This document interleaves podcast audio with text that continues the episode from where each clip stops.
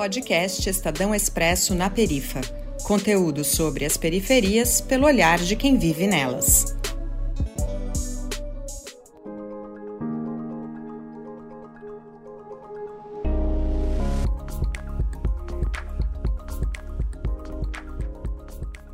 Olá, eu sou Arthur dos Anjos, radialista independente. Hoje eu vou conversar com a Kelly de Oliveira sobre feminicídio. Ela é trabalhadora em serviço especializado de atendimento a mulheres em situação de violência doméstica na cidade de São Paulo. Kelly, explica pra gente o que é feminicídio. Bom, feminicídio a gente pode entender como um conceito, uma expressão que é utilizada para denominar as mortes violentas de mulheres em razão do gênero ou que tenha sido motivada por sua condição de mulher, né? No Código Penal brasileiro, o feminicídio se tornou uma lei desde 2015 e ele está definido como um crime hediondo. E aí está tipificado nos seguintes termos, né? É o assassinato de uma mulher cometido por razões da condição de sexo feminino, quando o crime envolve violência doméstica, familiar e o menosprezo ou discriminação à condição de mulher. E o que gera o feminicídio?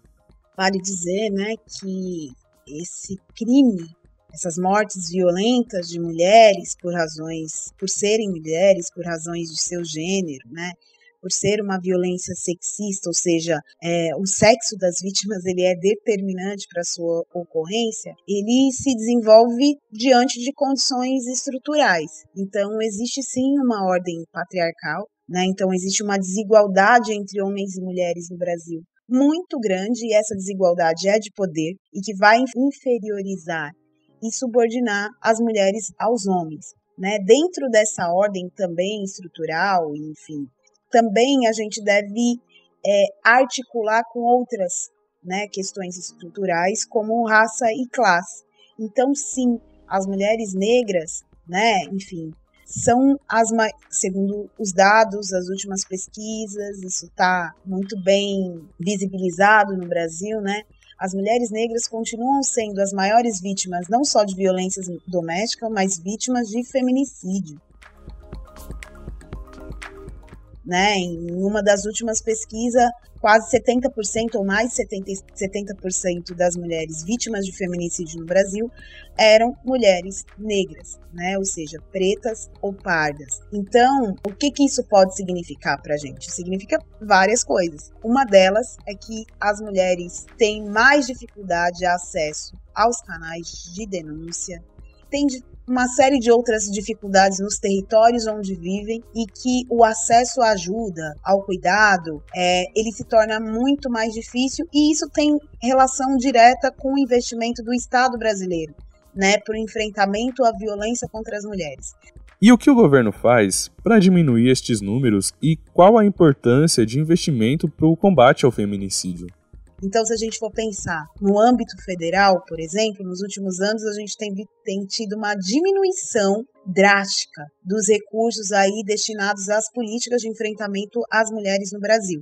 E isso tem impactado. Então, no último período também tem crescido o número de violência contra as mulheres, né? O número de feminicídio, inclusive, tem crescido em vários estados brasileiros. E sim, isso é fruto da falta de investimento nas políticas de enfrentamento à violência contra as mulheres, sobretudo no âmbito federal, é, mas também há responsabilidades aí dos governos e dos municípios, mas existe uma política bastante complicada no Brasil no último período e que tem sim impactado no aumento da violência contra nós mulheres, pretas e pardas, sobretudo, e pior ainda, né, que tem impactado aí no aumento das mortes violentas, que são esses casos que a gente está entendendo aí como feminicídio, né?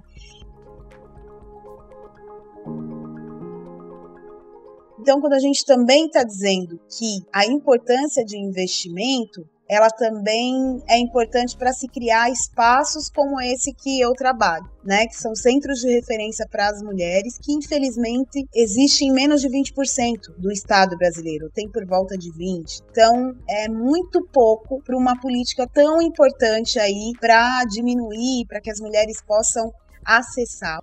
Uhum. E o que são estes centros de referências para auxílio das vítimas? São espaços em que as mulheres que estão em alguma situação de violência, ou se percebam em situação de violência, possam chegar e falar sobre o problema com alguma técnica, né? Então, esses espaços teriam uma assistente social, uma psicóloga. Em casas como as nossas, tem advogada, então tem orientação jurídica para ouvir, para acolher a história das mulheres e saber qual que é o caminho que ela quer fazer para fazer a denúncia, para se fortalecer para sair dessa situação de violência, quando é uma situação mais dramática, do qual ela está sendo perseguida, em qual ela sofre risco, né, de morte, que tipo de articulação é possível fazer, então para onde que essas mulheres vão? Elas podem ir para uma casa-abrigo, que também tem sofrido com a falta de investimento, mas são espaços como esse que a gente entende que é, deveria haver investimento, não só, mas também. Né? A gente está falando aqui num processo onde a violência já está instalada e que as mulheres precisam procurar. Então, o funcionamento dos centros de referência, muitos se falam também da Casa da Mulher Brasileira, que acaba sendo um complexo maior, né? mais centralizado nas capitais, nos centros da cidade, mas serviços como esse, que é que fazem parte da rede de atendimento especializada, né, que é o centro de referência, a gente entende que ele deveria ser, é, receber também bastante investimento, porque eles estão nas localidades, estão nos territórios, né, onde as mulheres vivem, onde elas podem procurar apoio e pensar sobre a sua condição para romper com essa situação de violência, né? Já que não é essa vida que a gente deseja para nenhuma de nós.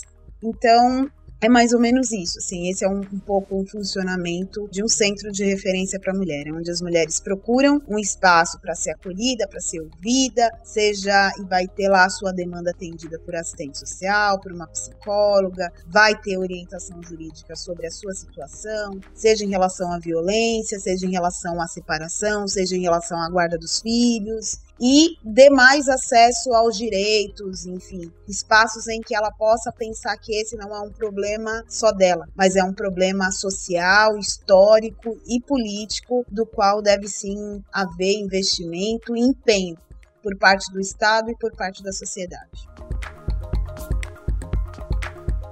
Bom, gente, essa foi a Kelly de Oliveira explicando pra gente o que é feminicídio. Se você conhece alguém em situação de violência doméstica, denuncie na Central de Atendimento à Mulher pelo número 180 pela Lei Maria da Penha. Até mais um Expresso na Perifa. Este episódio foi pautado e coordenado pelo Lucas Veloso.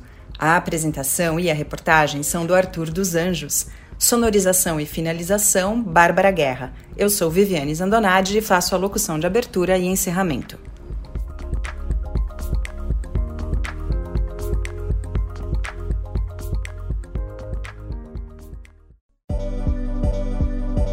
Você ouviu o podcast do Expresso na Perifa, um projeto da 99, empresa de mobilidade e conveniência, em parceria com o Estadão Blue Studio e coletivos periféricos. Saiba mais em expressonaperifa.com.br.